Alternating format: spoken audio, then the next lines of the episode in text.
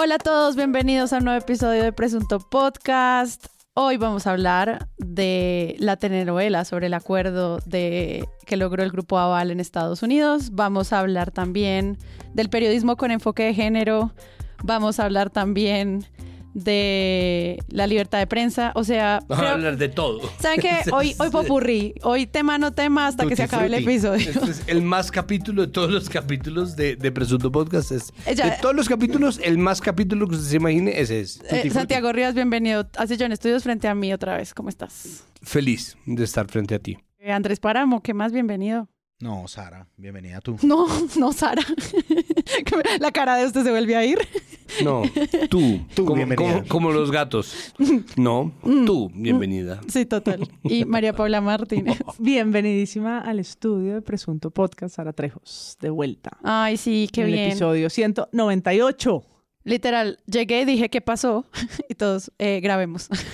Es como, Grabemos ya. ¿Qué, Para- qué para pasó entender- esta semana? Casi nada. como la verdad no sé qué pasó, grabemos a ver si procesamos juntos la situación de país que habitamos. Queremos mandar un gran saludo a nuestro amigo Iván del Barrio que nos alimenta. Dirección del barrio, Santiago Rivas, por favor. Calle 39, número 2111. En la ciudad de Bogotá, barrio Teusaquillo. Hoy literalmente nos dio todos los ceviches. Todo. Nos tiró la de ceviches. Todos. Sí, Todos. porque ya abrió la cevichería, que además se llama Ceviche. Además que nosotros estábamos como adivinando. Este es el cartagenero, este es el peruano, este es el japonés. es- Entonces muchísimas... Este es el afgano. Este es... Vayan a presuntopodcast.com, es nuestra página web, ahí pueden ingresar a nuestras redes sociales. Pueden encontrar la manera en la que pueden donar a este proyecto si quieren que siga manteniéndose. Muchas gracias a todos nuestros donantes.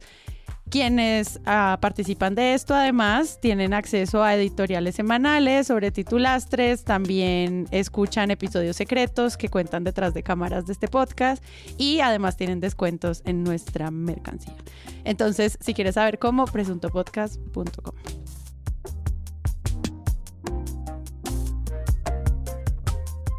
Bueno, un montón de temas. Yo quisiera que comenzáramos con una reflexión como editorial. En nuestro servidor de Discord creamos un canal que se llama Foros de Ética, que nos convoca a evaluar la ética periodística y en el fondo a preguntarnos quién tiene que decirnos qué está bien y qué está mal, que en el fondo es como esta conversación obviamente sobre el derecho a la información. Y recientemente tenemos un caso en el que eh, de nuevo el presidente Petro hace un comentario sobre los medios de comunicación y eso desata algo que creo que nos convoca acá hoy y creo que Presunto Podcast todavía no ha tomado como una posición. Hay gente que nos ha dicho qué hacer, qué no, pero creo que deberíamos arrancar por ahí, porque siento que es como nuestro gran tema bandera, la protección de la libertad de prensa por un lado, también la protección del derecho a la información por el otro, y obviamente el respeto a tener más y mejores medios de comunicación. ¿Qué fue lo que pasó, Santiago? Contexto primero. Hubo una publicación de un medio de comunicación, un medio de comunicación gigantesco, porque Noticias Caracol saca una nota en donde su equipo, su unidad investigativa, dirigida por Ricardo Calderón, publica... Ricardo Calderón, que es un periodista. Ricardo muy Calderón, que es un periodista de investigación serio. Sí, todo. Serio, serio, serio, con ese mayúscula, serio. Y Ricardo Calderón, pues publica esta nota en donde aparece que el apoyo probado de dos personas, un narcotraficante y su esposa, que fueron llevados por un miembro de la Colombia Humana a la campaña en el Casanare. ¿Quiénes vamos por Petro? ¡Eso! El 28 de mayo de 2022, un día antes de la primera vuelta presidencial, se realizó en Yopal un insólito cierre de campaña en favor del entonces candidato a la presidencia, Gustavo Petro. Mañana todos a votar por el cambio. Petro presidente en primera. Vamos con todas. En esta lujosa casa, ubicada en la vereda Morichal, vereda El Paradero de Yopal, se realizó una fiesta con transmisión en vivo por redes sociales que se prolongó por más de dos horas y contó con la presentación de cantantes y líderes locales, pero sin la presencia del candidato. El cierre de la campaña en Yopal no tendría nada de inusual de no ser porque un mes después, en esta misma vivienda, fue capturado un poderoso capo de la mafia. Se trata de Juan Carlos López Macías, alias Sobrino, un narcotraficante que había sido extraditado a Estados Unidos en febrero del 2013 por cargos de narcotráfico como uno de los hombres de confianza de Cristóbal Galeano, quien fuera en ese entonces el capo de capos en los llanos orientales. Al volver al país en 2015, Hay que hilar, hay que hacer el hilo completo porque es que es, difícil, es fácil confundirse. Sí, Entonces, sobre todo porque venimos de todo lo que está pasando en la costa. La gente puede creer que tiene que ver con el mismo caso de financiación de la campaña presidencial, pero esto es en otro departamento. Claro, pero dicen narcos y de una dicen plata, ¿no? Claro. Lo que pasa es que ahí no hay plata, hay, un apoyo, decir, se comprueba que hay dos personas petristas, una de las cuales es un narco, otra de las cuales es su esposa. Dos personas que fueron llevadas por un miembro de la Colombia Humana al Casanare. Comprueban con unos documentos que estas personas estaban apoyando a, y hay unos chats en donde se dice, unas conversaciones en donde se dice que la esposa del narcotraficante hizo aportes a la campaña. Dice que la única corroboración existente en la nota es que la esposa del narco dice que nunca hicieron aportes de nada. Ajá. Eso es lo único que hay hasta ese momento. Pero entonces hablan de la potencial comprobación de la, de la posible entrada de, de platas presuntamente manchadas por el narcotráfico a la campaña de Petro.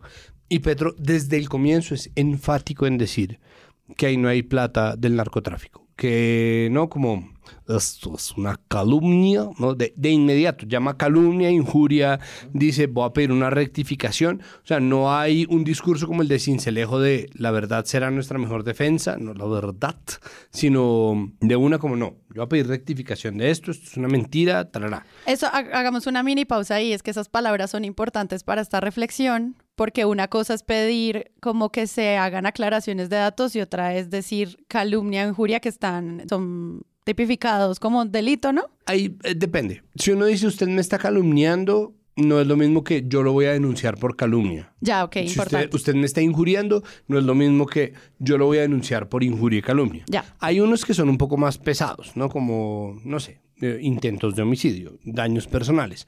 Pero como eso es una calumnia, quiere decir eso es una mentira sobre mí. No necesariamente es el delito de injuria y calumnia. Ahora, Petro dice que va a pedir una rectificación. Posteriormente dice que va a demandar y además dice, con el perdón de la flip, ¿no? Y que no, no, no pone el arroba bien, o sea, no pone flip.org, como eh, esto no puede seguir pasando, bla. Uf, ha sido una cosa muy complicada porque es que el punto realmente está en que el medio la embarra, es decir, lo que está pasando ahí, el problema con que sea Ricardo Calderón y el énfasis, ¿no? El hincapié que hacemos en que es Ricardo Calderón es que se trata de una noticia pues que es importante y que lleva un sello de confianza, pero al mismo tiempo no está corroborada, es decir, no En está desarrollo. contrastada en fuentes, está en desarrollo y esta cosa del de la noticia en desarrollo es incluso más vieja que el periodismo crudo sin corroborar de semana.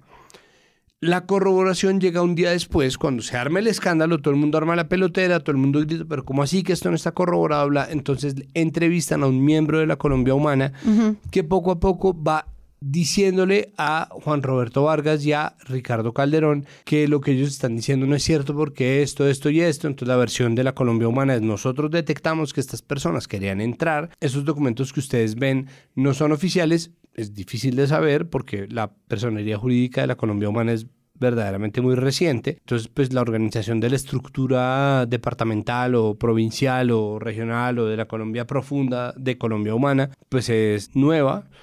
Entonces dice, pues hay documentos, pero los documentos oficiales son estos. Si ustedes nos hubieran preguntado, que creo que es el, el- la frase recurrente, sobre la cual además creo que tienen toda la razón. Lo, lo repite León Valencia, Jorge Iván Cuervo, dicen, miren, si esto hubiera salido en la nota inicial, ¿no? Como le preguntamos a la Colombia Humana y la Colombia Humana dice, esta gente quiso entrar a la campaña y nosotros no los dejamos.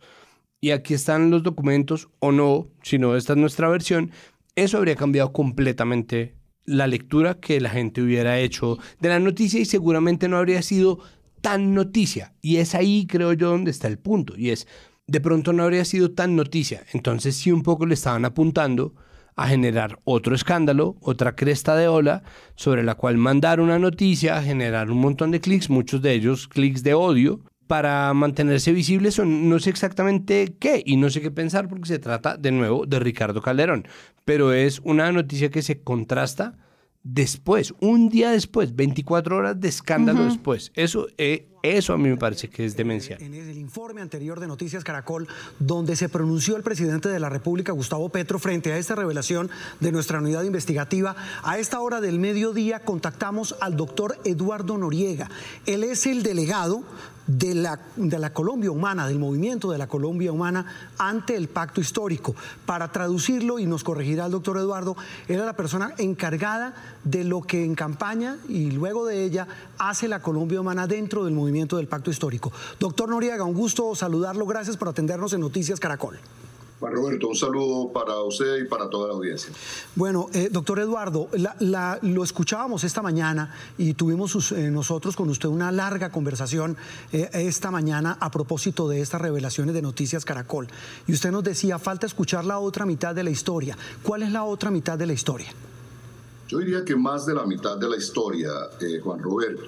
Evidentemente, en la nota periodística que ustedes hacen, aparece una información copiosa con audios, eh, documentos, entiendo que soportos testi- testimoniales. Es decir, allí hubo una investigación periodística, solo que no consultaron a la parte, eh, a la contraparte, digamos, no consultaron a nadie de Colombia Humana, a nadie del gobierno que les hubiera podido aclarar de manera contundente la situación que se presentó en relación con los hechos que ustedes denuncian, que es justamente lo contrario. Lo que hubo No, y algo que me hace pensar ahí es que igual los periodistas pueden hacer la contrastación con todas las fuentes que puedan para evaluar un reportaje y pueden seguir no creyéndole a la fuente y seguir investigando. O sea, no significa que porque la fuente de la presidencia dice así no fue, entonces el periodista tenga que creerle. No, lo que hay que hacer es seguir contrastando e investigando. Entonces tampoco es como que estemos diciendo hay que creer también todo lo que se venga de las fuentes oficiales, porque lo hemos dicho en muchas, en muchas ocasiones, eso darlo por sentado tampoco es eh, el cuidado de la información. Entonces, por todos los lados hay que tomarlo con pinzas, porque pues lo que está en juego ahí es el derecho de la gente a entender qué está pasando con su gobierno y cómo llegó la campaña. Esto termina siendo de alguna manera una crítica en desarrollo. Exacto. Sí, la nuestra, sí, exacto. La Sí, sí, nuestra, sí. en la medida que noticias como esta tienen que seguirse investigando para llegar a la rigurosidad que deberían haber tenido en el primer momento. Si Caracol no contactó ni a la presidencia, ni a la gerencia de la campaña, ni a quienes estaban involucrados en ese departamento, entonces les faltó una fuente. ¿no? Si uno se va a revisar el método periodístico, independientemente de quién estén hablando, claro que tiene un agravante cuando se trata de quién se trata, pero si uno quitara los nombres, hiciera una revisión de cuáles fuentes y si contrastó, preguntó, verificó, ¿no? que serían las premisas o son las premisas de una nota periodística, de un reportaje de semejante envergadura, uno diría, no, no pasa de pronto ese, ese primer filtro. Lo mismo que está haciendo Semana con varias de sus explosivas investigaciones es obligarnos después y obligarles a otros medios a entrar a verificar la información. Entonces, ah, entraron 3 mil millones, ahora empiecen otros a buscar si eso es verdad. Si les lanzamos la bomba, miren ustedes Pero a ver lanzamos la cómo se bomba como, no- como noticia, generamos un debate público alrededor que ya lo ensucia de opinión, de polarización y demás, y ahora hay que entrar a ver cuál de las dos Sonias es. Hay una confusión de Sonias, el presidente se equivocó de Sonia, está diciendo de entrada entonces que hay una calumnia por, por la no participación de su voz en esto Ujú, y un debate sobre el derecho a la rectificación que existe sobre información Claro. y que está eh, comprendido pues en el derecho a la libertad de expresión y a la retractación a la que Caracol se niega. ¿no? Y hace una misión en la que explican sus anchors uno a uno los señalamientos del presidente y convierten en segunda noticia la reacción de la Colombia Humana, Pacto Histórico slash, que al final no terminan de esclarecerle a nosotros, la audiencia, qué fue lo que pasó, porque no sabemos si hay documentos, si hay comprobación de la entrada de unos dineros, que termina siendo lo mismo que en el caso de Nicolás Petro que analizábamos el episodio pasado. Y es como parece que todavía están buscando las facturas. Los papelitos todavía los están buscando debajo del colchón y no nos han generado una noticia cuando eso ¿no? está en, posesión de una sala de redacción, que es cuando tiene la evidencia, y con base en eso es que formula una noticia al tener ¿no? un método que puede comprobar la transparencia de su investigación.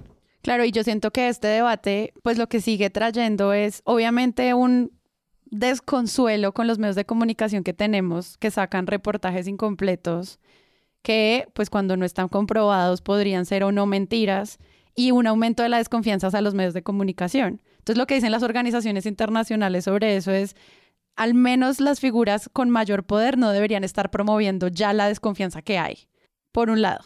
Y por el otro, pues es esa discusión sobre entonces los vamos a dejar hablar para que sigan diciendo mentiras a la luz de la libertad de, de, de prensa. Sé quienes dicen, hoy justo vi un, un, space en Twitter que participaron muchísimas personas, donde básicamente se hacía un llamado a hacer silenciamiento de medios. Y eso tampoco es bueno. Es bueno hacer crítica de medios. Entonces siento que eso también se está generando como unos procesos violentos que se lo buscaron los medios, sí, se promueve desde lugares de poder también. Es como, es como, como un hoyo sin, sin, fin en el que todos salimos perdiendo. Sí, hay, hay, una crisis en la que yo creo, precisamente por el, por el carácter cíclico que tiene, creo que termina siendo una simbiosis. Es decir, mm. los medios de comunicación que están posteando o están publicando cosas que sin corroborarse o sin contrastarse hablan sobre la potencial, presunta, no necesariamente probada ilegitimidad del gobierno de Gustavo Petro, necesitan de la reprobación del gobierno Petro para vivir. Y al mismo tiempo, pues porque se hacen víctimas y se hacen protagonistas de una disputa en donde no debería estar metido un gobierno y el gobierno respondiéndoles se mantiene vivo porque es un gobierno que está tratando desde un comienzo de poner agenda. Sí. El momento en el, en el que Semana para de publicar cosas sobre Petro, porque pone una portada de James. de, de eh, Feijó, de cómo se llame, porque Feijó es su segundo apellido, Núñez Feijó, Alberto Núñez Feijó en España, o del candidato ex policía a la alcaldía de Bogotá por el que va a votar su mamá y sus cinco hermanos, ¿no? Como... Eh, eh, Varguitas. Varguitas, el general Varguitas. Es una apuesta precisamente por cortarle el flujo de agenda, el chorro de agenda al gobierno Petro.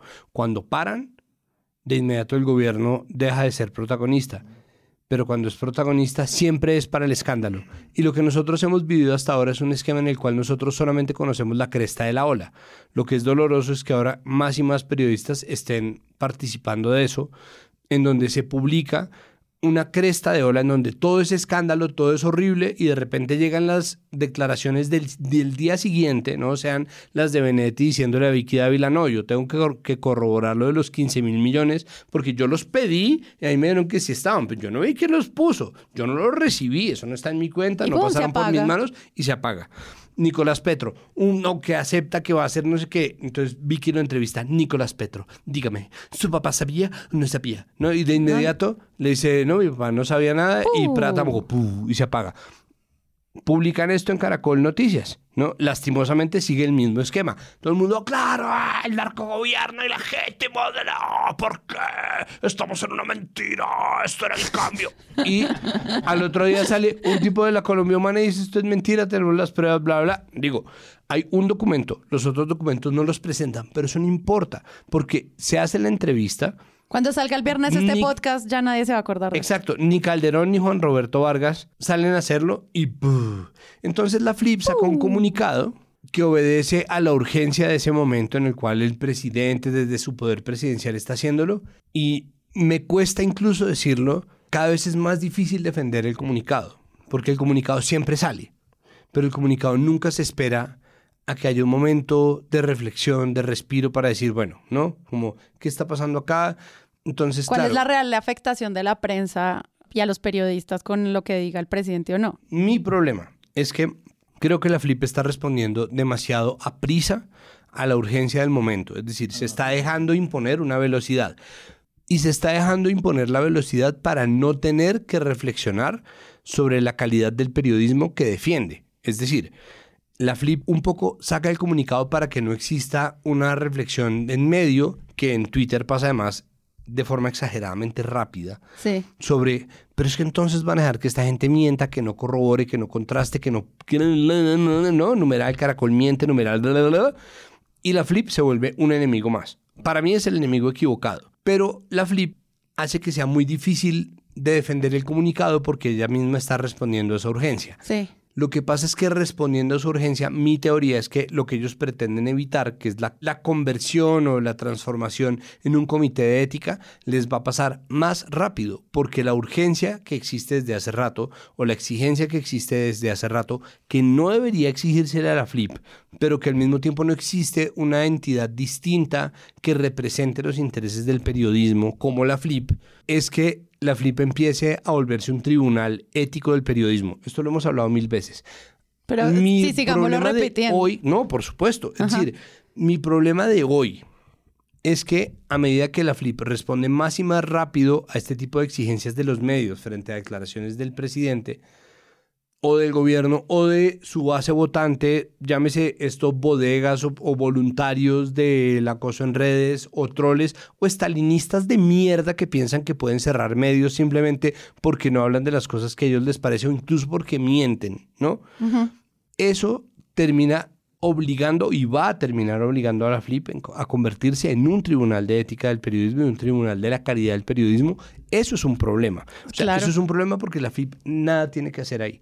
Nada tiene que hacer juzgando la calidad del periodismo, aunque sí, es decir, aunque sí deberían mirar lo que está pasando y tomarse el tiempo de responder, no tendrían por qué volverse ni fact-checkers, ni presunto podcast, ni el defensor del televidente, ni el defensor del lector, ni el foro de ética de la Fundación Gao. de la Fundación Gao, nada de eso. La FLIP mm. está ahí para una razón, pero en el cumplimiento de esa labor podría tomarse su tiempo claro. y sopesar las cosas que dice para no entrar en una discusión que por alguna razón después de todo este tiempo no parece preparada para enfrentar después de tanto tiempo, casi 30 años.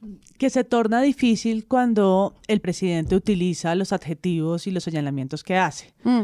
Porque si hubiese dicho que le preocupaba o le extrañaba que un medio como Caracol hubiese emitido una, palabra, una noticia, perdón, sin sus palabras o sin, sin haber contactado el contraste, el contraste de, la, de la contraparte, eso no necesariamente exige que la FLIP se pronuncie, porque es un presidente pidiéndole o abriendo preguntas sobre la manera o el método periodístico de un medio. Cuando se va directamente a señalarlos de calumniosos, cuando les dice... Sediciosos. Cuando les dice sediciosos, ahí entonces hay un deber de la FLIP por su misionalidad de entrar a remarcar los riesgos que eso significa y, la, y lo que lleva como a esa, a esa disputa casi que en Twitter de la falta de un organismo que mitigue ese tipo de situaciones, como le dice Santiago.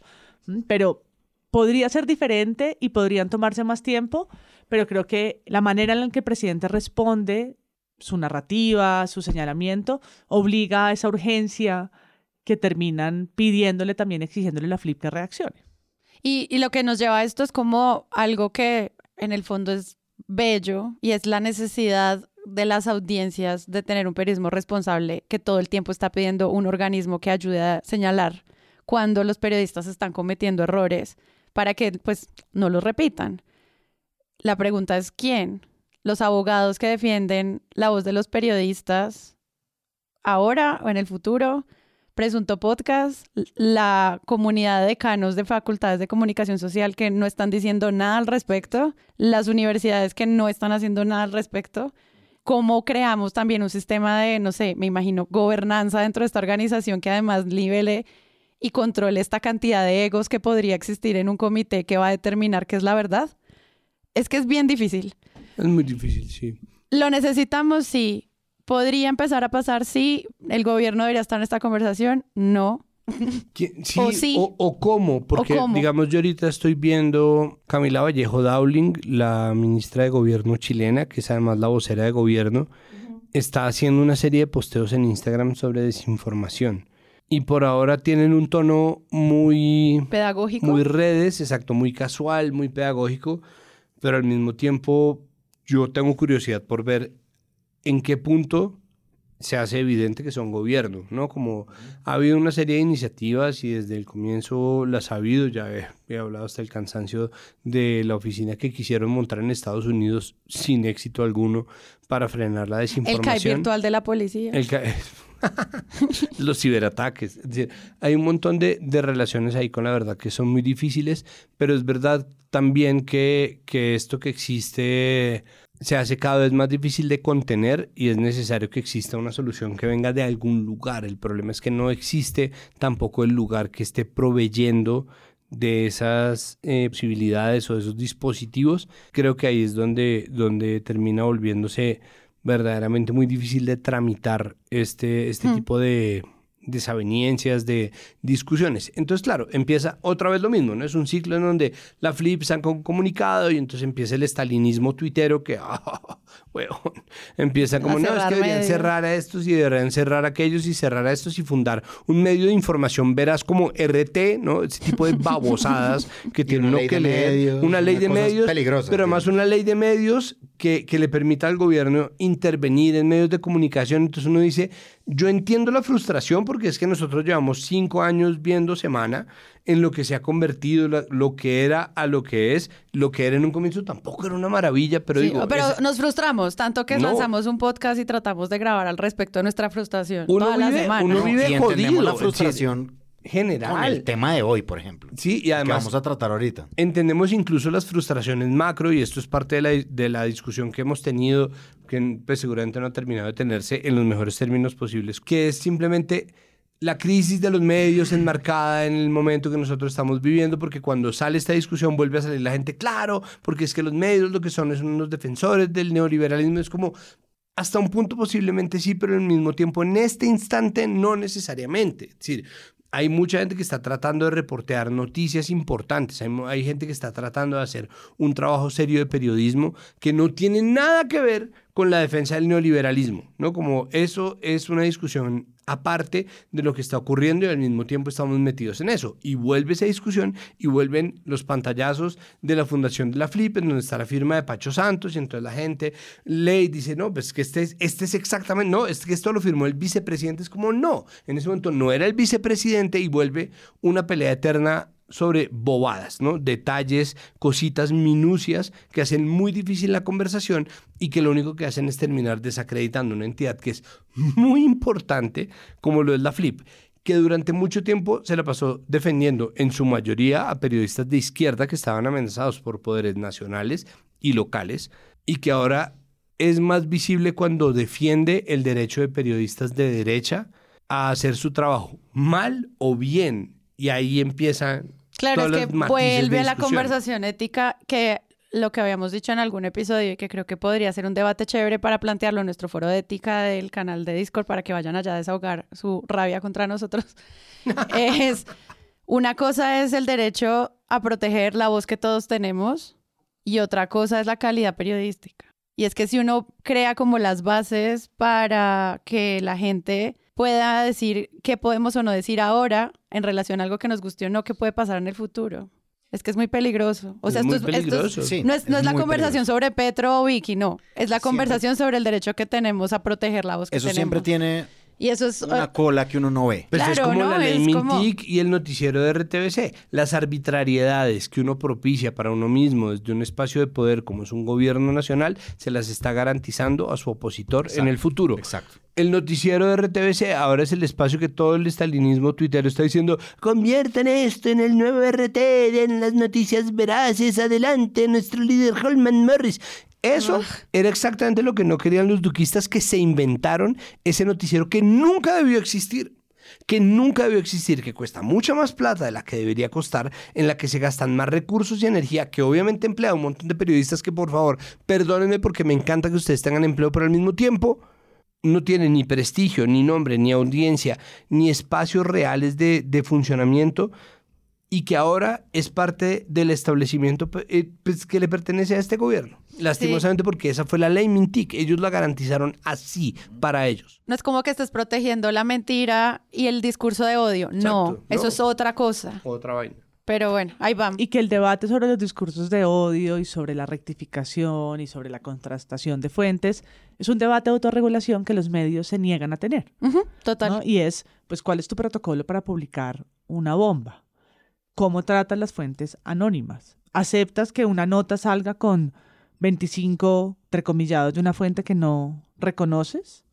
¿Eso es aceptable en un medio o no es aceptable? Como tu manual Se interno. tiene que, tienen que contactar a la otra parte y decir, esta persona no quiso responder, intentamos corroborar la versión, pero no nos contestaron, mandamos un derecho de petición y lo ignoraron. ¿Cómo es que tú nos muestras con transparencia el método que llevaste para publicar eso? Y entonces como audiencia entendemos la razón por la que está saliendo la información como está saliendo.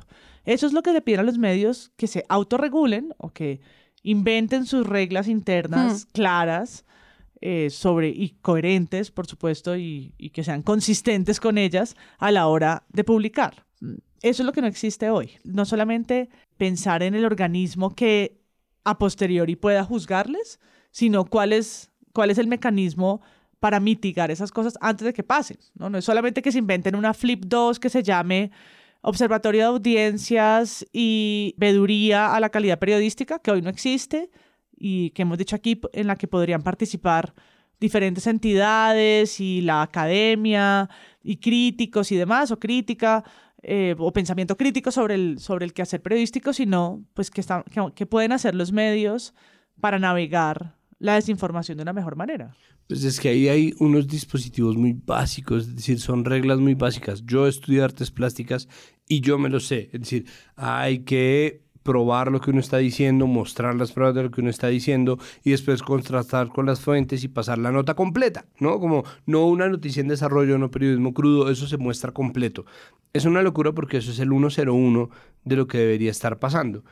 Y esos dispositivos que están ahí, pues no se están cumpliendo, no están apareciendo y no ocurren como parte de la nota completa y eso es lo que termina siendo absolutamente reprobable y es lo que genera una fisura en esta discusión desde un comienzo. Eso es lo que hace que sea absolutamente imposible discutir este tema desde un comienzo. Todo el mundo mirando la confianza que tenemos en los medios y es lo que habíamos dicho antes, no es como que no sean importantes, porque miren lo que pasa en el país cada vez que un medio se pronuncia. Pero esto me da pie para que sigamos hablando de mal periodismo.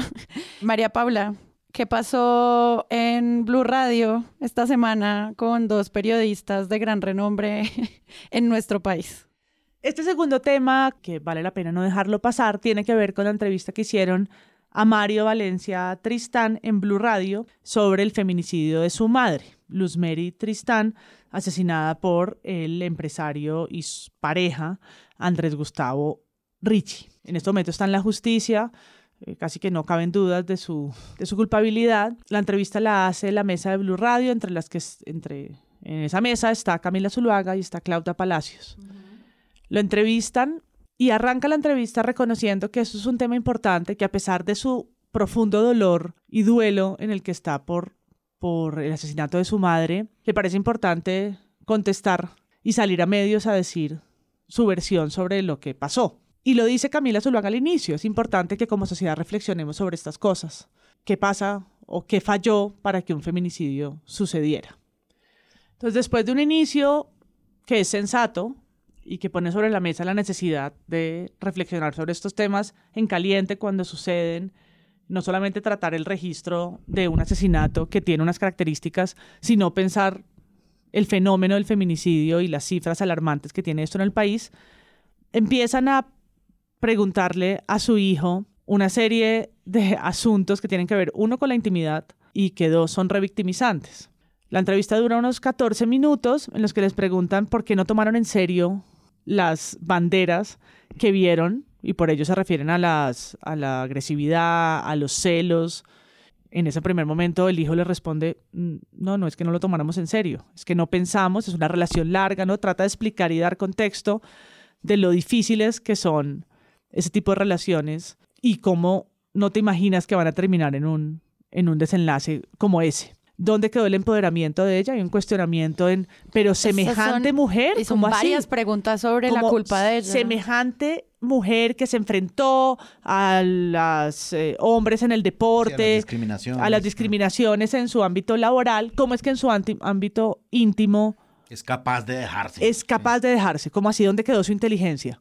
¿No? ¿Se, se cayó de las escaleras y se le fue? Sí, no, es una... Faltó que preguntaran eso, sí.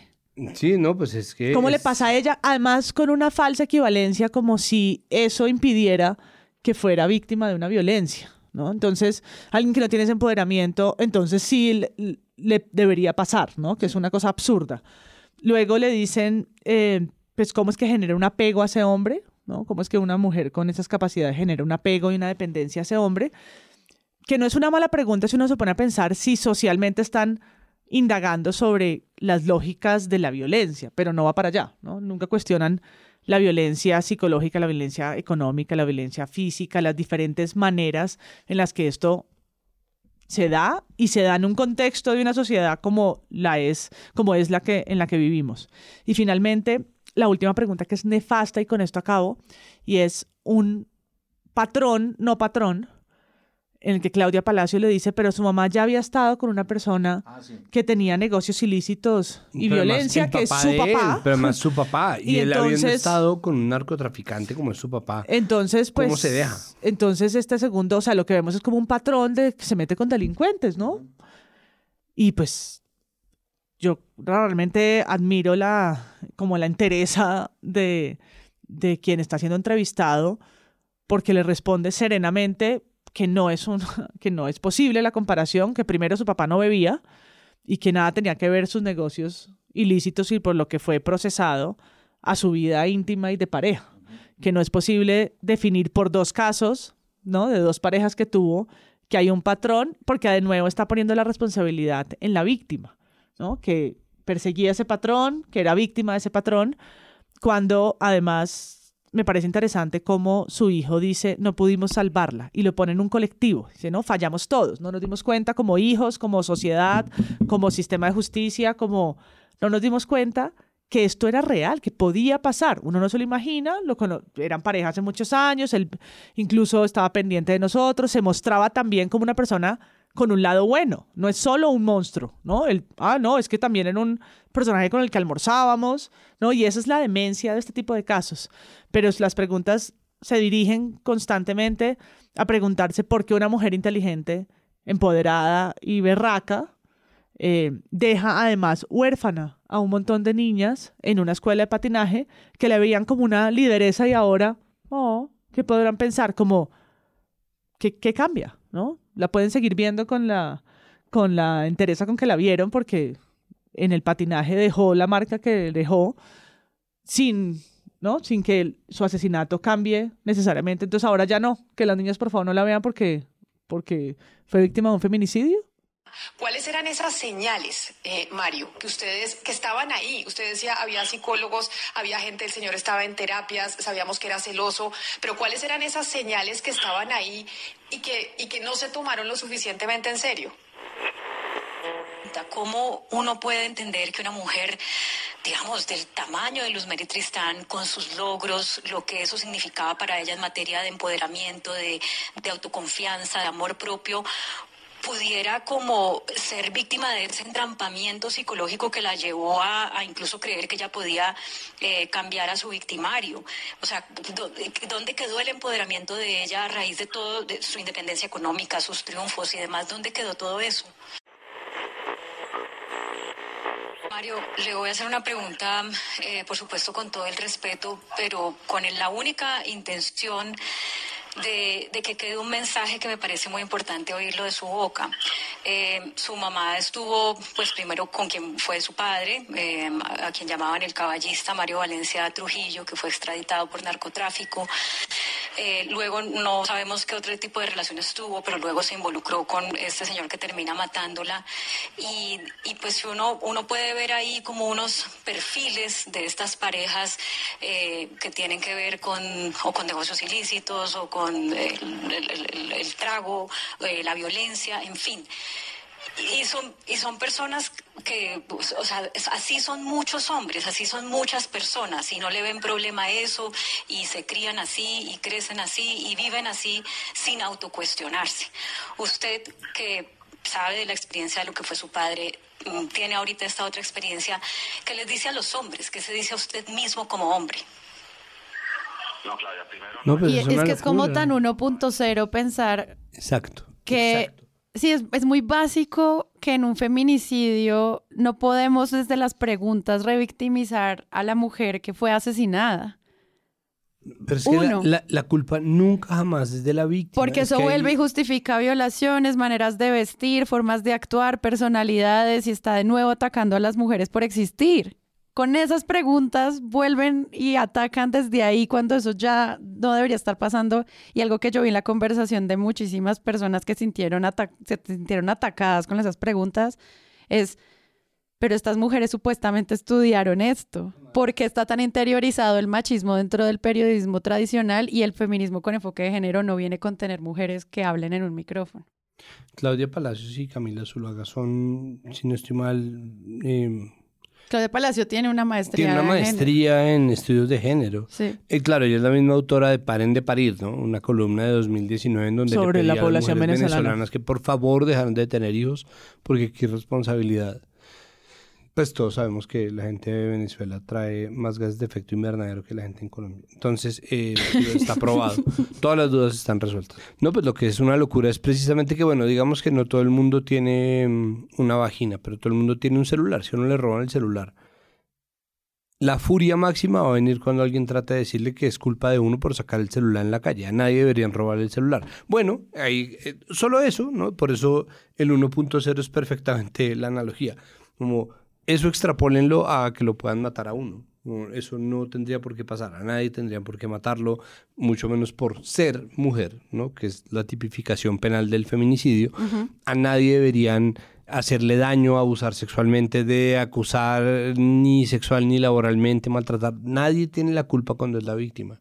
Y eso es una cosa que debería existir como un principio básico. Es una cosa básica de la conversación que no tendría por qué estar explicándosele mucho menos a dos personas que tienen tanta trayectoria como Camilo Zuluaga y Claudia Palacios. Y hacer preguntas desde lo que dejó de hacer la víctima.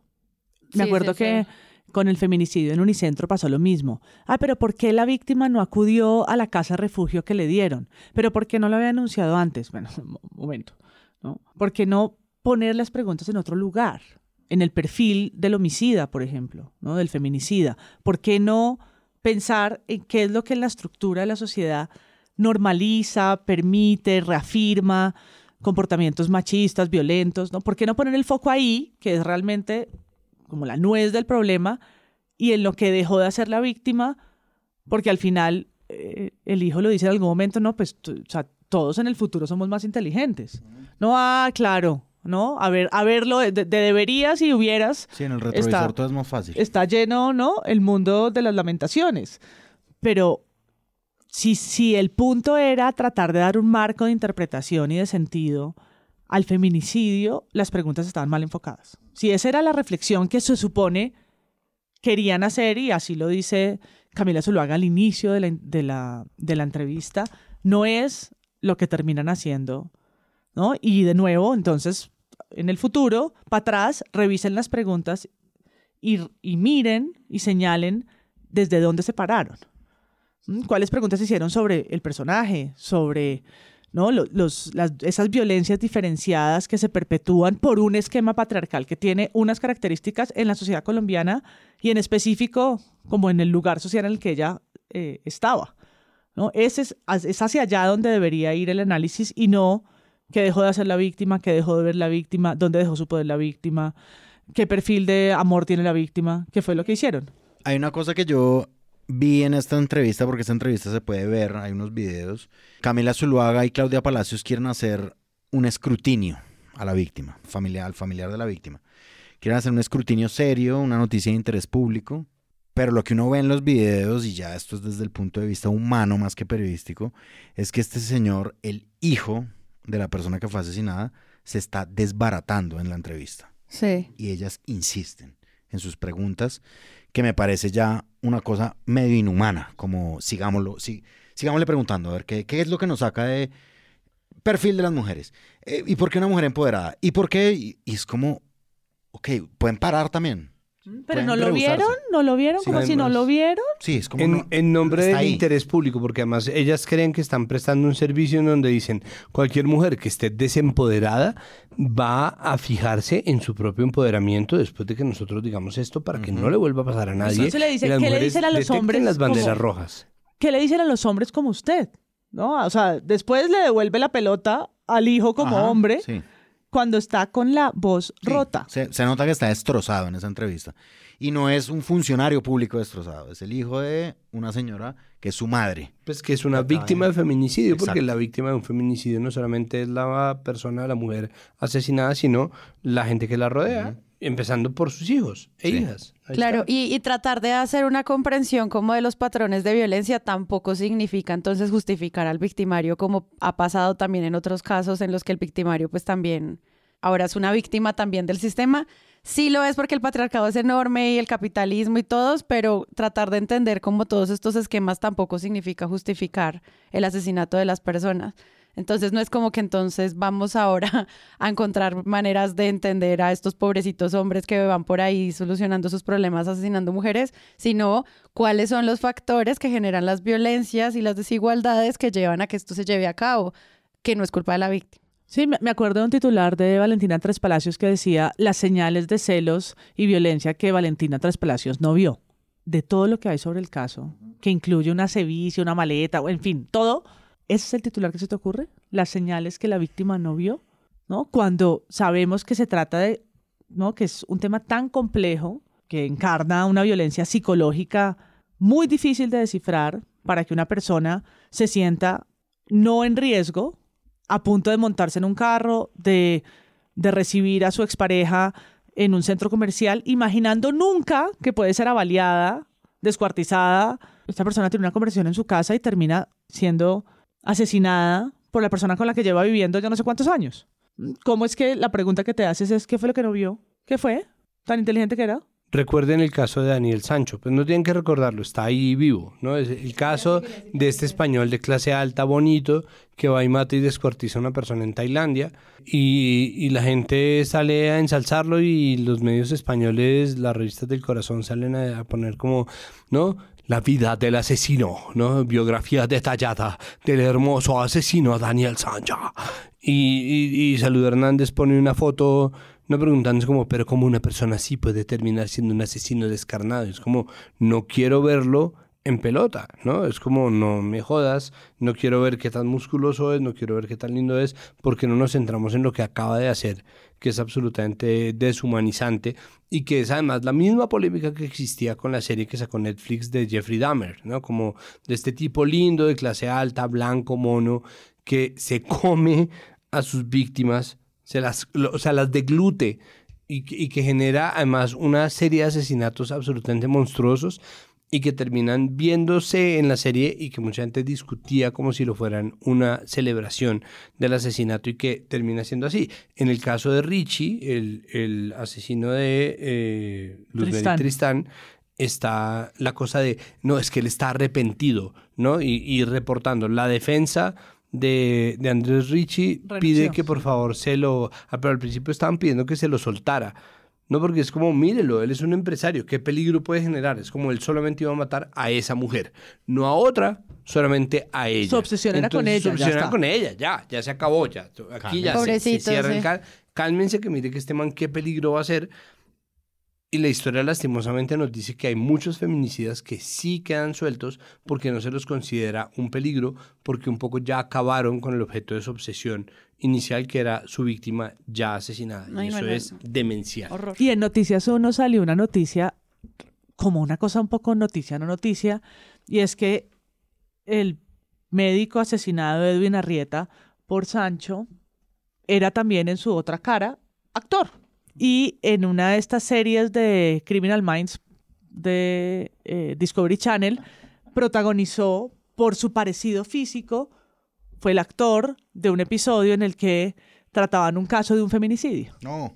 Como no Entonces, detectó. él hizo, él hizo de, es una persona de las Fuerzas Armadas, no me acuerdo si es policía o militar, que mata a su mujer y era muy parecido físicamente al doctor Arrieta y él en su faceta artística, pues hace, hace el papel de este personaje en, esa, en ese episodio. Entonces Noticias Uno dicen, nunca, nunca supo que años después Protegan usaría esa misma historia en su carne propia. Es como, ¿what?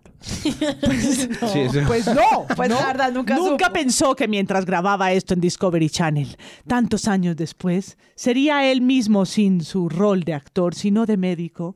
Terminaría en Tailandia. Es como, ¿Cómo sabes que nunca pensó pues además? si es artista, si, si hacía este tipo de cosas en sus en su otro en su otra faceta de hobby, de, de entretención, qué sé yo, pues nada tiene que ver con lo que le pasó Nunca en imaginó que su siguiente rol sería como víctima de asesinato. Como... No, no, no, no. Es una absoluta locura.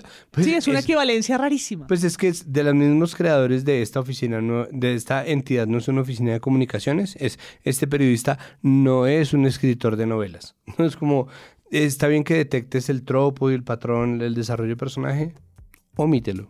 No, la noticia no necesita de eso. No necesita de eso, es una narrativa que no necesitamos.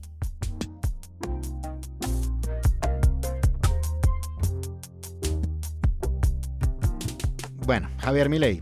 Javier Milei ganó en las elecciones primarias en Argentina este domingo que acaba de pasar. Ministerio de Ambiente y Desarrollo Sostenible, afuera. Ministerio de las Mujeres y Género y Diversidad, afuera. Ministerio de Obras Públicas, afuera. Aunque te resistas. Vamos a seguir. Javier Milei, digamos que eso también es noticia en Latinoamérica. Eso me recuerda a tweet que puso Santiago Rivas en sus historias de Instagram, que es Latinoamérica está en este momento, ¿no? Candidato que tiene el apoyo de los indígenas y tiene el apoyo de los grupos progresistas y los grupos feministas, 51%. Cada, cada elección en Latinoamérica es como Fernando Indiano. Es que nos dice Fernando Indiano, líder de una coalición de grupos indígenas, sindicatos Y progresistas. partidos progresistas, 50,1%. Felipe Heinrich Mengele III. Capo del narcotráfico nazi, Nazi. 49.9%. Es un meme perfecto. Y sí se está reproduciendo, o sea, ese, ese, ese chiste y esa caricatura se está reproduciendo escandalosamente en la realidad latinoamericana. A mí me parece que lo vivimos en el Petro versus Rodolfo Hernández. Y digamos como que Rodolfo Hernández era un representante también de eso. O sea, es decir, el análisis Acabar con todo. con todo. El análisis que hacían los analistas y pues los medios de comunicación era rompió el tablero, es decir, Colombia ha votado por un cambio, pero también hay que fijarse en qué tipo de cambio. Y hay una columna que publicó Martín Caparrós en El País de España el 7 de agosto de 2023, pero yo no soy tan seguidor de sus columnas de opinión, no, es decir, no estoy de acuerdo con ellas, ese es mi, mi punto de vista, pero esta a mí me parece brillante la columna que él hizo.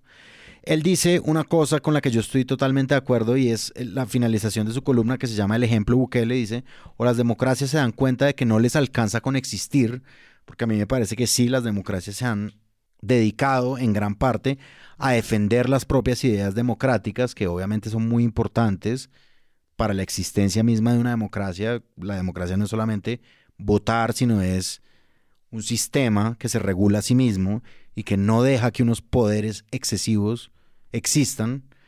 Entonces él sigue, o las democracias se dan cuenta de que no les alcanza con existir y mostrar su magnífico perfil heleno, o los buqueles de este mundo se van a quedar con casi todo. Así termina la columna de él, que dejaremos en las notas del episodio. Pero yo sí estoy viendo eso, es decir, como un efecto que no me parece tampoco nuevo, no me parece una cosa que esté sucediendo hace poco en Latinoamérica particularmente, el ejemplo del tuit de Santiago, pero sí es algo que está sucediendo y me parece que es algo a lo que le tenemos que parar bolas. Y esto que ha sucedido en Argentina, pues es otro ejemplo de eso. Este es un payaso, desconocedor totalmente del Estado, que llega y dice unas cuantas cosas y convence a una gran parte de los argentinos. Y que es peligroso. Yo no creo que él vaya a ganar, digamos, yo no soy futurólogo, yo soy todo lo contrario, yo soy como un economista, yo soy muy bueno en predecir el pasado, pero sí está dando, está dando en las encuestas. Y a mí me parece que es justamente por eso, o sea, es decir, a mí me parece que la crítica a la eficacia de lo que nosotros tenemos es una cosa muy oportuna en este momento para darnos cuenta qué es lo que está sucediendo con las propuestas que son radicales.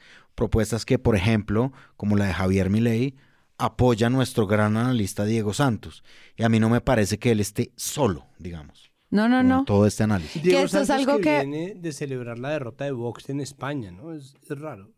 Sí, raro, exacto. Frente a la, lo que nos convoca de los medios de comunicación, siento que el reto de los medios en Argentina pues trae unas preguntas que ya se han hecho durante muchos años cuando las propuestas radicales y antidemocráticas o antiderechos humanos empiezan a ganar. Y cuando eso empieza a ganar, de repente los medios más progresistas o la gente que ha estado cubriendo desde sus propias burbujas se sorprende. Y ya habíamos visto muchas veces cómo esa sorpresa es la muestra de una desconexión amplia con la audiencia a la que informan. A estas alturas y con este llamado de atención, los periodistas argentinos tienen el reto de ya no sorprenderse, Sí, no, sino entender no el público al que le están hablando. No puede ser que no te esperabas esto. Habían periodistas que estaban haciéndole seguimiento por mucho tiempo a este personaje, pero es como hacer una visión un poquito más clara de que cuando haces periodismo no es solo para hablarle también al poder, sino al público que te lee.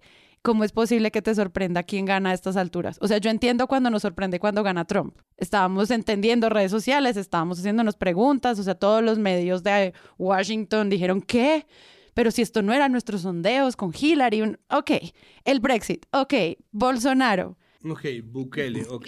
Es como ya no Meloni, más. Esto ya no puede pasar que nos sigue sorprendiendo cómo es que la gente vota, porque entonces sí estamos fallando ahí. Entonces creo que ese es como un llamado muy grande para el periodismo argentino y que creo que es un reto que pues si yo fuera periodista política ya me parecería muy interesante de ver cómo soldo.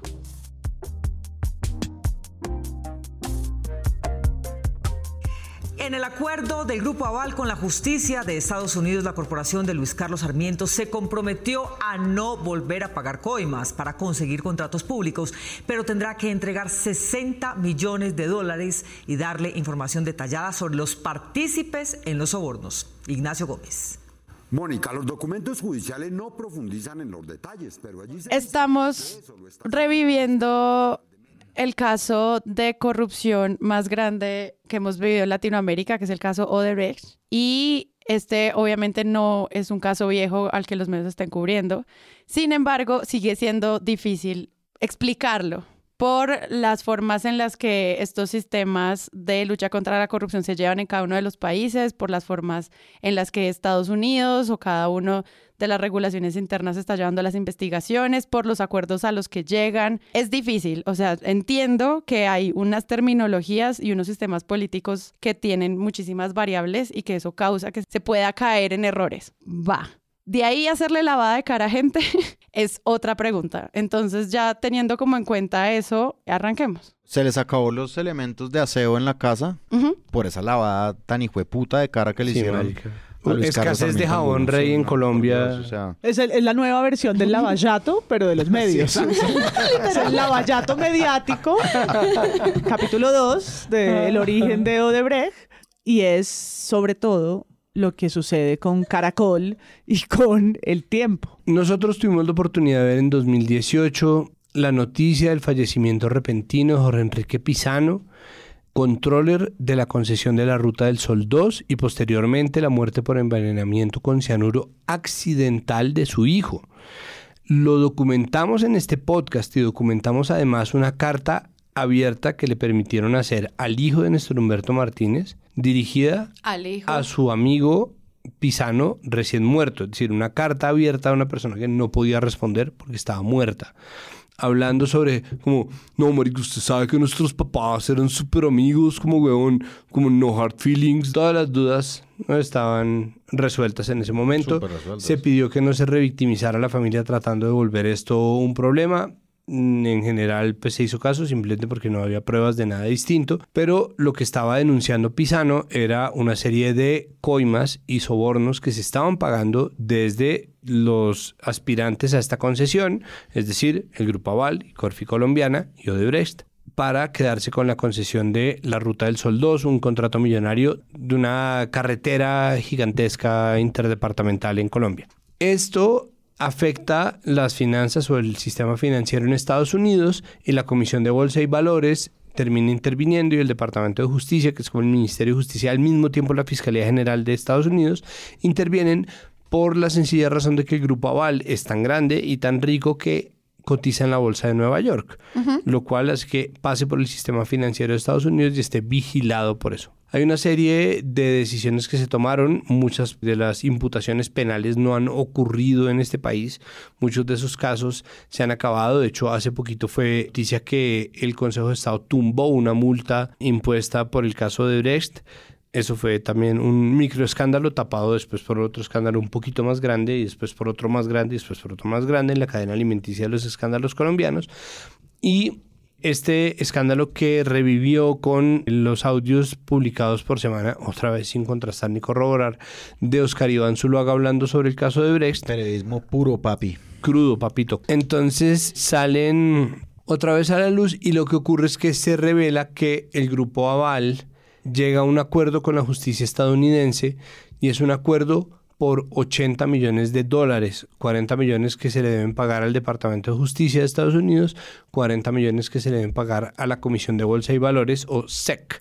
Mucha gente lo llamó una multa, la precisión que a nosotros nos hacían es que no es una multa, pero al mismo tiempo son cargos que están por imputarse y que como un principio de oportunidad se intercambian o se negocian por un pago de millones de dólares. Eso, es como si en Colombia dijeran Nicolás Petro absuelto de toda responsabilidad. Porque pagó su fianza. exacto, porque hizo su acuerdo con la fiscalía. Porque es un acuerdo exacto. Entonces, esa, esa locura de, de los cargos que aparecen y desaparecen fue interpretado de muchas maneras distintas. Entonces mucha gente dijo, estos tienen que pagar esta plata, ¿no? Y eso tuvo mil matices que están documentados en un hilo que hizo en un comienzo la candidata, este personaje ficticio del espectador que habla desde la persona de una candidata política que ah, mira con cierta perspectiva los intríngulis del poder.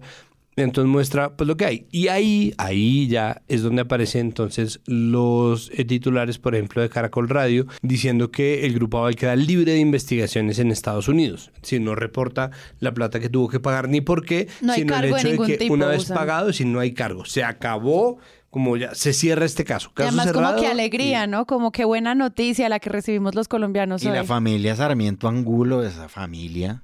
Que, que da trabajo. ¿Qué tal lo que son los, el burro que jala la carreta? Tan buena imagen que da en el exterior. Increíble. Están en, en Caracol Radio la gente que está oyendo la Luciérnaga y... De repente, de sí llega la repente noticia. no llega puedes la decir Sarmiento noticia. sin zar. No. Y pues escuchan a Gustavo Gómez, que es el que reporta a su periodista la situación. Alfonso, buenas tardes y a los oyentes de Caracol Radio y de la Luciérnaga. Pues hemos tenido acceso a los detalles de una decisión trascendental en el escenario internacional alrededor de uno de los grupos empresariales más importantes del país. Cinco años de una minuciosa pesquisa de parte de las autoridades norteamericanas relacionada con el proyecto Ruta del Sol y la adición Ocaña Gamarra, donde Corpi Colombiana participó en calidad de inversionista con la multinacional brasileña Odebrecht, se hace público el cierre de las investigaciones, el resultado de las acciones conjuntas del Departamento de Justicia de los Estados Unidos y de la Comisión Suprema Reguladora de Valores de ese país llegan a la conclusión, mucha atención Alfonso, de que no hay cargo de ningún tipo contra los accionistas del Grupo Aval, así como los directores o empleados del grupo o de Corpi Colombiana. Adelantó Melo Acosta, se fijó una multa, mucha atención, de 20 millones de dólares para Corpi Colombiana y 40 millones de dólares para el Grupo Aval. Y que entiendan los oyentes, se fija la multa porque ni el Grupo Aval ni la familia Sarmiento tienen la responsabilidad en los hechos que el señor Melo Acosta hizo a espaldas de ellos según determina la justicia de los Estados Unidos. Le confirmo, multa de 20 millones de dólares para Corte Colombiana, 40 para el Grupo Aval. Es una suma muy inferior, Alfonso, a los 4.500 millones de dólares que se le impuso en su momento a Debrecht por sostener una estructura de corrupción internacional que además, Alfonso, Odebrecht había... Ay, Gustavo Gómez, Y sí, pues exacto. hay varias cosas ahí que empiezan a ser pues como de lavada de cara profunda con esponjilla de brillo. Compresor de aire, con- barsol. Sí, dejó con limpiecito. delan- a Sarmiento Angulo. delantalcito. Digamos que Músculo que no financia este podcast, Gustavo pero si Gómez da la noticia al revés. Gustavo Gómez, pues, empieza a hablar del proceso que se llevaba, ¿no? Él dice, para un grupo importantísimo económico de este país, ni siquiera es capaz de decir para el hombre más rico de Colombia, sino un grupo económico que es muy importante en este país, que es el grupo Aval, que es presidido por Luis Carlos Sarmiento Angulo, libres de toda responsabilidad. Tun, tun, tun, tun, tun, sigue, sigue, sigue, sigue. Explica por qué la justicia estadounidense es la que está haciendo esta decisión y luego dice, y les toca pagar una pequeña multa al lado de todo lo que se ha descubierto de Odebrecht. Así es, una multa pequeña con respecto a lo que le tocó pagar a Odebrecht. A los 4.500 millones de dólares, pues son 80.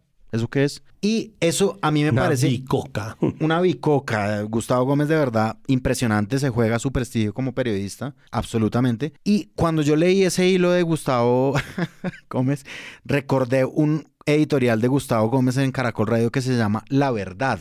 Así se llama el editorial. La Una verdad. cosa filosófica sobre el periodismo y la verdad. cosa la ahí, un verdad análisis que busca. epistemológico sobre la epistemológico rarísimo, sobre la verdad, sobre el... Y él dice, por muchos años me desgasté en áridas discusiones sobre el concepto de la verdad en el periodismo. O sea, es decir, este editorial que hizo Gustavo Gómez, cuando la Comisión de la Verdad publicó su informe, lo publica el 28 de junio de 2022, Gustavo Gómez, que es a propósito de la publicación del informe de la Comisión de la Verdad, yo creo que estas frases le caen como verdades como puñales, como se dice a veces. Dice Gustavo Gómez en ese editorial al periodismo lo que le corresponde es el intento permanente y serio de acercarse a la verdad, cosa que él, por supuesto, no hizo, hizo lo contrario. Es decir, fue y dijo, no, pero estos empresarios uno que les va a echar el agua sucia, a pesar de que el documento que está, porque es que Gustavo Gómez vende esto como una exclusiva de Caracol, una información pública del Departamento de Estado de Estados Unidos, lo vende como una chiva de Caracol. Él dice, con el paso del tiempo se revelan hechos, detalles, situaciones y testimonios que modifican parcial e incluso totalmente lo que se daba por cierto. Es decir, Gustavo Gómez dio por cierta una información y a los 30 minutos Colombia entera le estaba diciendo no, no es verdad. Con el paso del tiempo que él decía en esa super reflexión sobre la verdad, para Gustavo Gómez fue media hora en la que Twitter Colombia y Daniel Coronel, por ejemplo, que tradujo el agreement de- del Departamento de Estado, pues contradijeron la verdad que le estaba dando. A propósito de la Comisión de la Verdad, él decía, ¿puede la Comisión de la Verdad satanizar a empresarios y políticos o llevarlos al Olimpo? Gustavo Gómez los llevó al Olimpo, pero estaba equivocado también. Es decir, su verdad era mentira. Él dice, lo más peligroso que hay es que alguien se engañe en materia de verdades, como le pasó a él. Él se engañó un poco en esa información súper nueva que le estaba dando a Colombia. Verdades como puñales, Gustavo Gómez, su editorial sobre la verdad. Es increíble que esto le vuelva mordiendo la cola, pero pues aquí lo hacemos en Presunto Marica, porque increíble. Se lo, es se increíble, lo ¿verdad? recordamos. ¿Cómo? Porque además dice, Increíble que alguien haga un, un- un editorial Un en oráculo. contra de 30 mil entrevistas y después le muerda la cola. lo que fue una verdad deja de serlo con inusitada rapidez. Sí, como Mira, a ti. como tu columna, Sí, como con tú. inusitada rapidez. Exacto. Yo quiero volver sobre la primera noticia que saca el periódico El Tiempo, basada en Caracol. Le da media página en el impreso, en la sección de Economía, y el título es Estados Unidos deja libre de investigaciones a Grupo Aval por caso Odebrecht. El tiempo. el Es una, tiempo. es una verdad a medias, porque ya no lo van a investigar, eso es cierto. Habla de una multa que de nuevo no es un acuerdo de pago para que quede libre de esa investigación, pero Y que tienen al que final pagar en asume tres una años, ¿no? responsabilidad, porque por eso está pagando, ¿no? Claro, no, ellos Es asumen. una suerte como de principio de oportunidad Sí, distinto. Sí, sí, sí. Sí, se gringa. Ya, que tiene además, gringa. perdón, que tiene además un, un añadido y es que la multa, o sea, mucha gente sacó La la, no multa, cifra de de 60 acuerdo.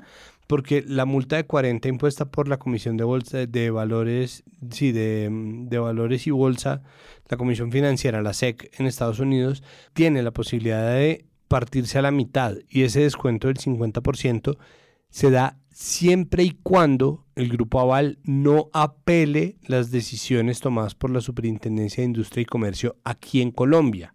Es decir, que las sanciones administrativas, no penales, en las cuales debería estar trabajando la Fiscalía, que no lo está haciendo, la Fiscalía de Francisco Barbosa, que no lo está haciendo, debería estar trabajando en eso. Si ellos no apelan esas sanciones administrativas, pueden pagar 20 millones de dólares y no 40 millones de dólares. Entonces, pago del acuerdo paga de ser, pasa de ser de 80 millones de dólares a 60 millones de dólares por cuenta de ese acuerdo.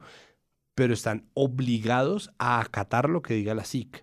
De esa nota yo quería decir algo y es que son tres columnas, no es una nota muy grande ni es una página completa, y aclaran al final que el grupo Aval hace parte del grupo empresarial al cual pertenece la casa editorial El Tiempo. Mm. Que me eso está sorprendió, bien. me Sí, sorprendió, sí, por ser una nota de transparencia y de conflicto de interés y propiedad cruzada, que no siempre aparece en estas cosas, Casi pero nunca. que, pues, al leerla, por supuesto, lo que hace es exonerar, exonerar, exonerar, exonerar, hablar de queda libre de culpa, libre de culpa y contradecirse cuando dice asume responsabilidad. Al fin, ¿qué? O sea, tú no pagas una multa por una sanción que no cometiste, Ujú. ¿no? Es un acuerdo Mucho bajo bacán, esa gracias. premisa en la que se llega a esa instancia Sí, para evitar acuerdo. seguir la investigación, pero se reconoce una responsabilidad. Exacto. Y es lo que al final, entre el discurso, la labia y las maneras leguleyas de contarlo, pues esconden la naturaleza de las cosas, que es lo que María Jimena Duzán termina diciendo en a fondo. Bastaba con leer el acuerdo para entenderlo mejor. Sí. No, bastaba con que, una noticia, con que quienes vayan a redactar la noticia desmenucen, que es al final su tarea, traduzcan, que no quiere decir del inglés al español, sino traduzcan de ese lenguaje qué es la noticia, qué es lo que dice ahí. Pero a mí eso me parece sorprendente que después de esta oleada de noticias exculpatorias del Grupo Aval, hubo que traducir literalmente la noticia. Sí, es decir, ese fue el trabajo que hicieron los periodistas para dejarle claro a la opinión pública. Esto fue lo que pasó. Léanlo palabra por palabra. Mm, Pero es otra vez noticia en desarrollo, ¿no? Salió la bomba, ahora nosotros vamos a, nosotros digo, otros medios, vamos ahora a hacer noticias sobre la noticia de otro medio y vamos a tratar de contar the whole picture, ¿no? La, la- el panorama completo y a señalar los vacíos y a tratar de decirles esto es lo que en verdad no se vuelven traductores de la noticia inicial. Sí.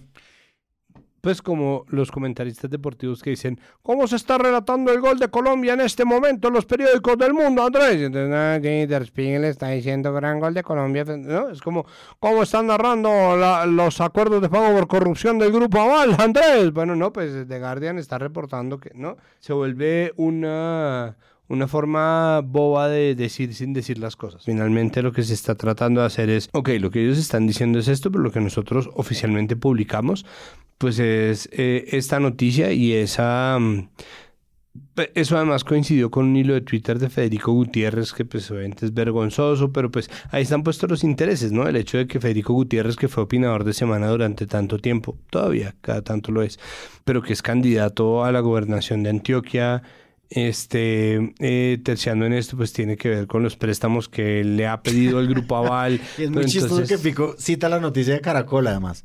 Es que a Claro. Fico solo le faltó decir, y la imagen que dejan en el exterior. Y sobre todo, y sobre todo el buen nombre, exterior, sí. el buen nombre libre de culpa que dejan en el exterior. A mí me gustó en ese sentido el titular de una de las notas de la silla vacía, Sí, que dice, muy bueno.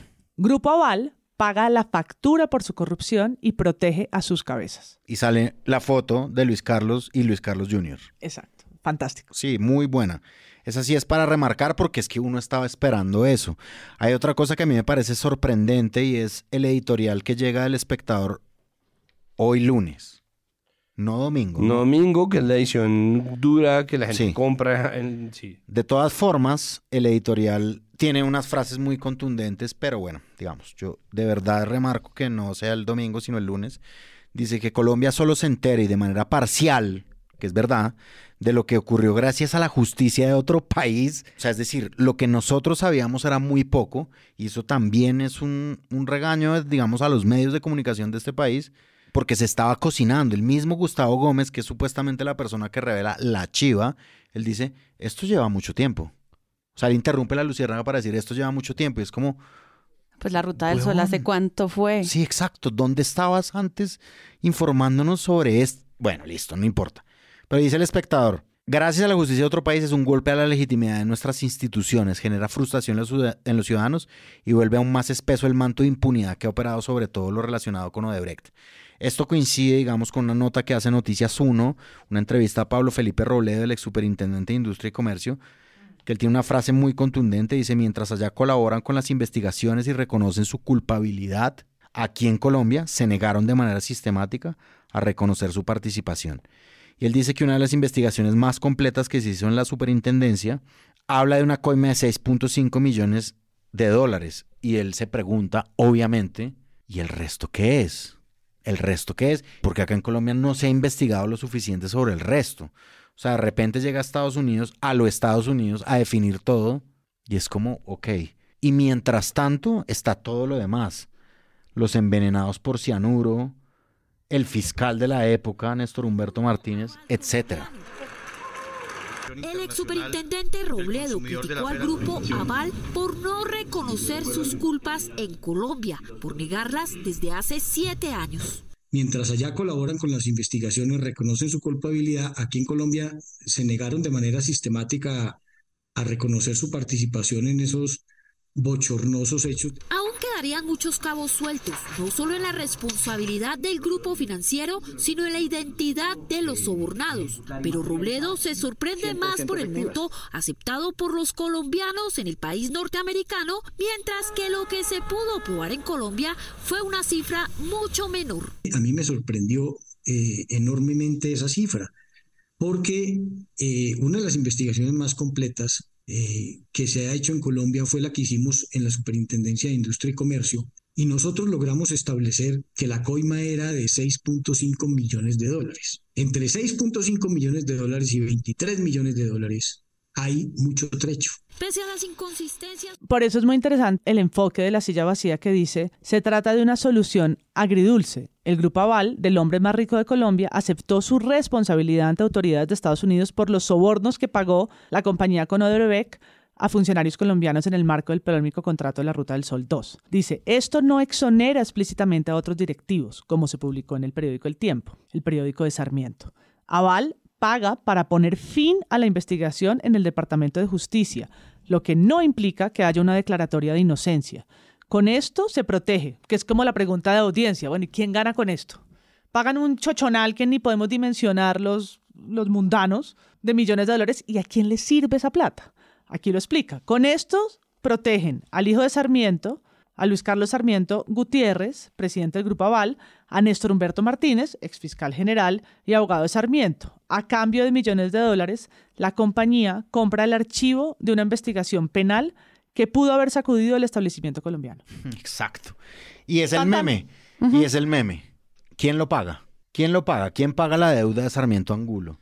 ¿Con qué pensión lo paga uno? ¿O con qué impuestico para una carretera o No, con pues, qué platica eh, metida un no, banco. pues cada retiro en un cajero, lo que hablábamos con mi papá era que en los cajeros deberían imprimirse no afiches como con cada retiro puedes aportar a la absolución del grupo aval. ¿no? De vaca, inmediato. Como los árboles que se... Hagamos vaca. Hagamos una, una vaca, sí. Pues eh, es decir, ahí, ahí existe, por ejemplo, a ver, nosotros hablamos de la revictimización y eso es un asunto importante de matices que tienen que ser tenidos en cuenta a la hora de reportar cada noticia. Pero en meses recientes, Olga Lucía Martínez, columnista de La Silla Vacía y crítica de medios también, ha reivindicado, ha buscado reivindicar el derecho de los periodistas a preguntar. Esto con respecto al suicidio del coronel Oscar Dávila, porque se trata de un suicidio que incluso dentro de su nat- naturaleza de suicidio puede tener muchos factores de origen que, que son complicados y que tienen y que pueden seguir involucrando a figuras en el poder. Dicho esto, hay muchos matices y existen además protocolos para tratar el suicidio en medios de comunicación que requieren de un cuidado especial, pero son temas delicados que no por eso sustraen o quitan el derecho de los y las periodistas a hacer preguntas, ¿no? Entonces lo que dice Martínez es verdad, hay que seguir haciendo preguntas y en este caso creo que es igual. Y existe en esa medida pues la muerte repentina de Pisano, posteriormente de su hijo y posteriormente la muerte de Juan Manuel Merchán, que había estado también y que se tenía por testigo clave de esta investigación. La familia pidió no seguir indagando, pero al mismo tiempo creo que ahí hay que trazar una línea clara entre lo que es indagar y lo que es publicar, ¿no? Y creo que precisamente lo que las noticias en desarrollo le han hecho como un daño, un perjuicio al periodismo en Colombia, pues está en que la gente piensa que indagar es publicar, que la gente investiga para publicar de inmediato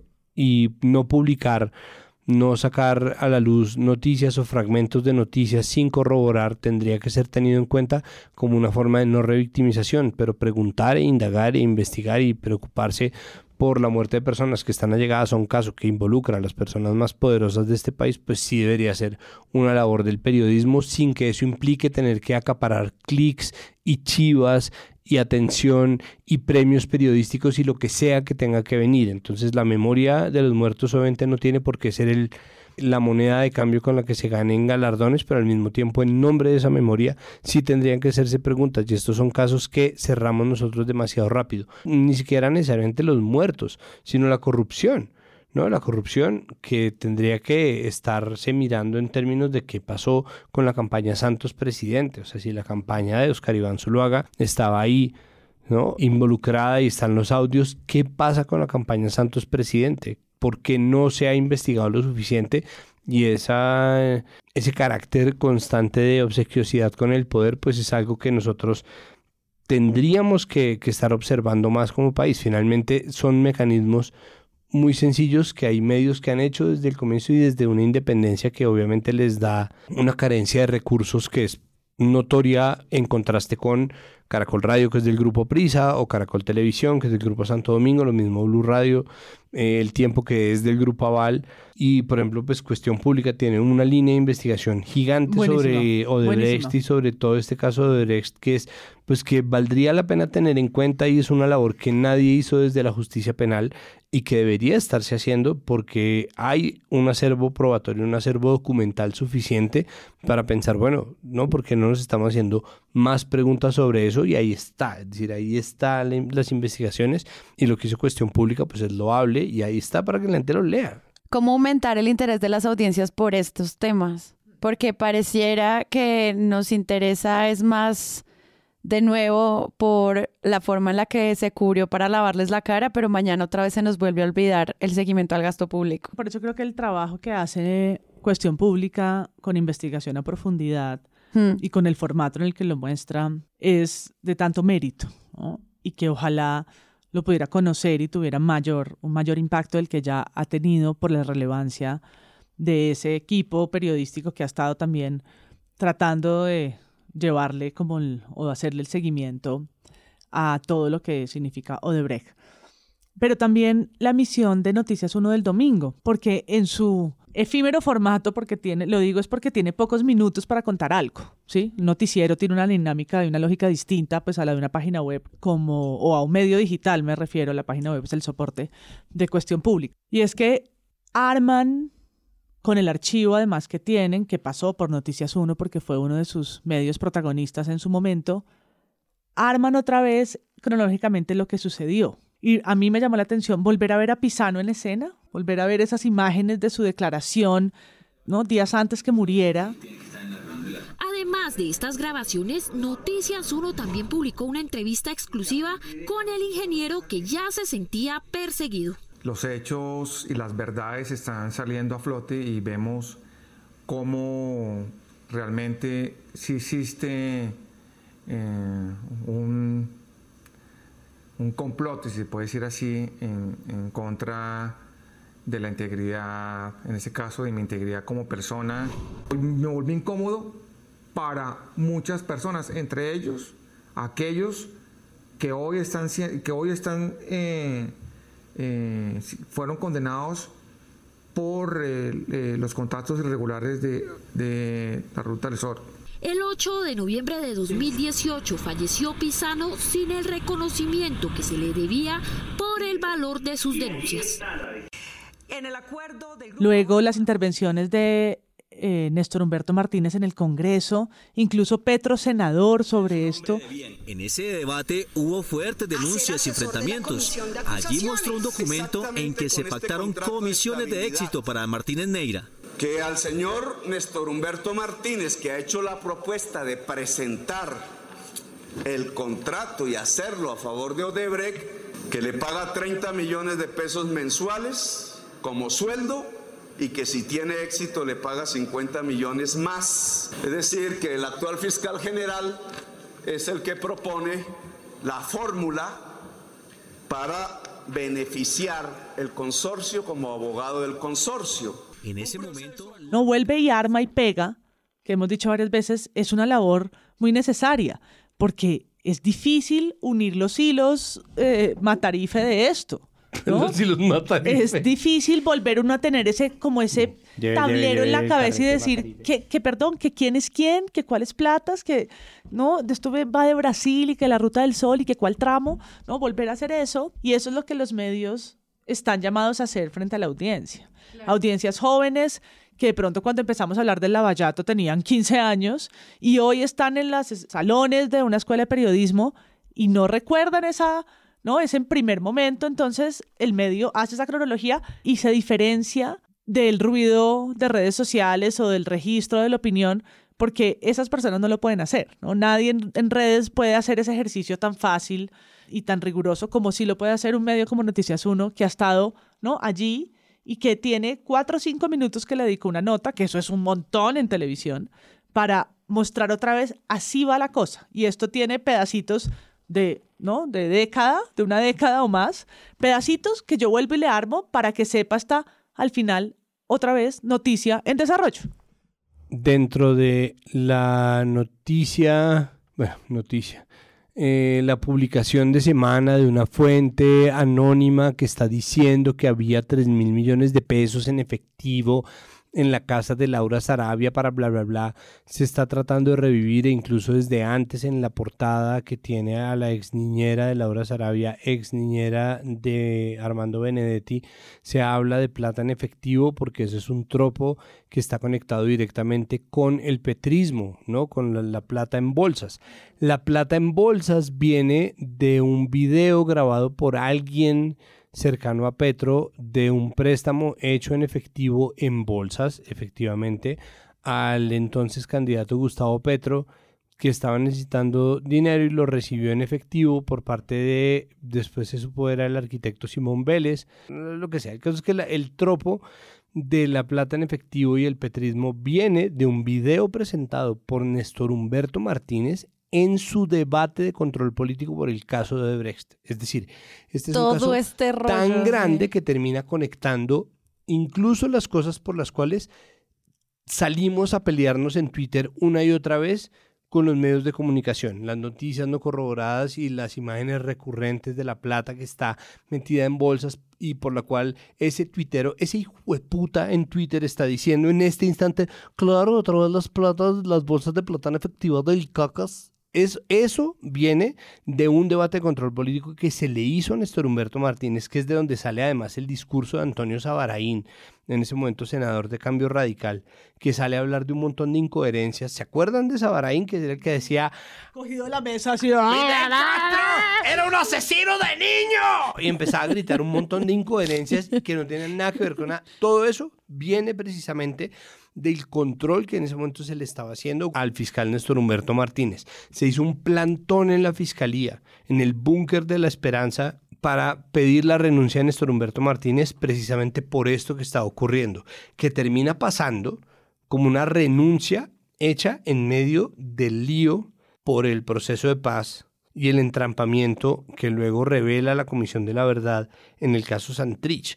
Es decir, el caso de Debrecht no solamente influye las elecciones de 2010-2014 o incluso las elecciones 2006, 2010, 2014, 2018, 2020, lo que quieran, tiene que ver con muchos episodios de la realidad colombiana y de lo noticioso en Colombia que van mucho más allá de la corrupción y que se ciernen incluso como una sombra sobre la implementación de un acuerdo de paz que desde el 2016 venía viciado de autosabotaje por el mismo gobierno Santos que termina ternando al abogado personal de Luis Carlos Sarmiento Angulo y el abogado de cabecera del grupo Aval que era Néstor Humberto Martínez como posible fiscal general de la nación. Entonces, esta es una noticia que, como bien lo dice Gustavo Gómez, esto es de hace tiempo. esto tiene, de, tiene unas, un contexto que es, es, largo, es muy largo, y precisamente por lo largo tendría que ser más visible el tamaño de la omisión a la que corresponde en términos de lo que nosotros sabemos en realidad sobre el caso de corrupción de Odebrecht y de las concesiones, sobre todo la concesión de la Ruta del Sol 2. Y para cerrar sobre este tema de limpiar tu imagen con dinerito, ¿qué más ocurre? Bueno, pues hoy martes que estamos grabando, Vicky Dávila publicó en su cuenta de Twitter que una alta fuente que conoce plenamente el acuerdo entre el Departamento de Justicia de Estados Unidos y Corfi Colombiana por el escándalo de Odebrecht, de lo que venimos hablando esta última media hora, le asegura que la persona que es nombrada en el expediente como Colombian Official 3 es Juan Manuel Santos y que se ¿Le dijeron trata de un soborno de 3.4 millones de dólares de la multinacional. Expresidente Santos, ¿eso es cierto o no? Es, crucia- es crucial que usted aclare esta situación ante los colombianos. Es la primera vez que corrobora Aprenda fuentes la en todo rectificación. 2023. o al menos está haciendo la pregunta. Está preguntándole al otro lado, pero está señalando una Respóndale, identidad. ¿no? a ese official, eh, Colombian official, que está, se mantiene en el anonimato según ese preacuerdo, en el anonimato y que de nuevo habla de una alta fuente que le aseguró a Semana. Pues es que de nuevo la cantidad de cosas que no están probadas es gigantesca, ¿no? Nosotros hablamos otra vez de la muerte de Pisano, vuelve a aparecer, vuelve a aparecer por ahí resonando la muerte de Merchan y es triste, pero de nuevo no hay pruebas de nada, ¿no? Y en ese sentido afirmar se vuelve complicado, pero de nuevo la herramienta periodística por excelencia no es afirmar, es preguntar. Y la indagación pues es algo que hace falta y que tiene obviamente muchas puertas que se abren. Sin ir más lejos, Melo, el presidente o expresidente de Corfi colombiana, saca un comunicado en donde básicamente dice, yo no participé de esto, yo niego cualquier relación con estas cosas que se están aceptando y este acuerdo que se hizo con la justicia norteamericana básicamente me jodió, ¿no? Él dice como esto se hace en detrimento de mi buen nombre y de mi Soy prestigio chivo porque yo expiatorio. estoy, exacto, como un chivo expiatorio pagando cárcel, pero además el hecho de que no se pueda apelar la decisión que tome la Superintendencia de Industria y Comercio me jode a mí porque yo soy doliente frente a la Superintendencia de Industria y Comercio y no quienes están acordando el pago de estas platas a la justicia norteamericana. Entonces, esa, esa decisión que no se puede apelar termina afectándolo directamente a él, a Melo, que ya está empapelado por el caso de Brecht. Entonces, Nah, pues, pues como si les importara generar un sistema de defensa a alguien como Melo. Pues porque lo que termina importando es el poder, una vez más, ejerciendo toda su fuerza y todo su poder para mantenerse en el poder, no para servir para lo que sirve. Hay- y hay una frase que yo quiero parafrasear de eh, otro magnate que se llama eh, Julio Mario Santo Domingo. La voy a parafrasear, no la voy a decir exactamente. Cuando uno tiene un medio, es como tener un revólver metido en un cajón. Uno lo saca y dispara. Y después Cuando lo guarda y necesita, cuando lo necesita, lo saca, y, lo dispara. Y después lo vuelve y lo guarda. Sí, porque rentable no es. O como, bueno, pero que tiene la billetera, doctor Sarmiento Angulo. No, pues ya, yo tengo aquí. Y pues aquí tengo, ay, aquí la billetera, no. Cualquier 600 mil pesos y Andrés Monpotes.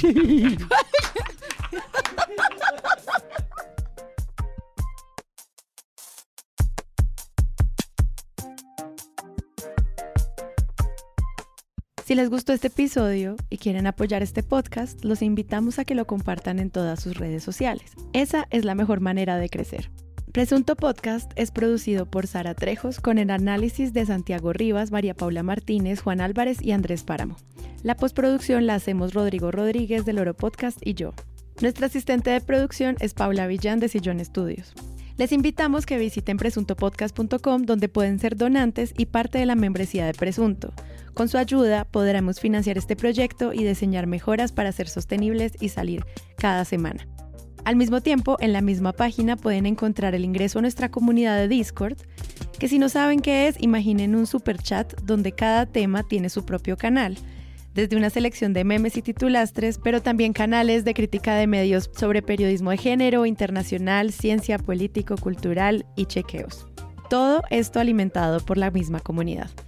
También pueden escucharnos en nuestro canal de YouTube y en todas las plataformas de podcast. En algunas de esas plataformas nos pueden dejar calificaciones y comentarios. Eso siempre ayuda a que otras personas nos encuentren. Presunto Podcast es producido en Sillón Estudios, una red de podcast independiente donde pueden encontrar otros podcasts. Gracias a ustedes por escuchar. La próxima semana esperen un nuevo episodio.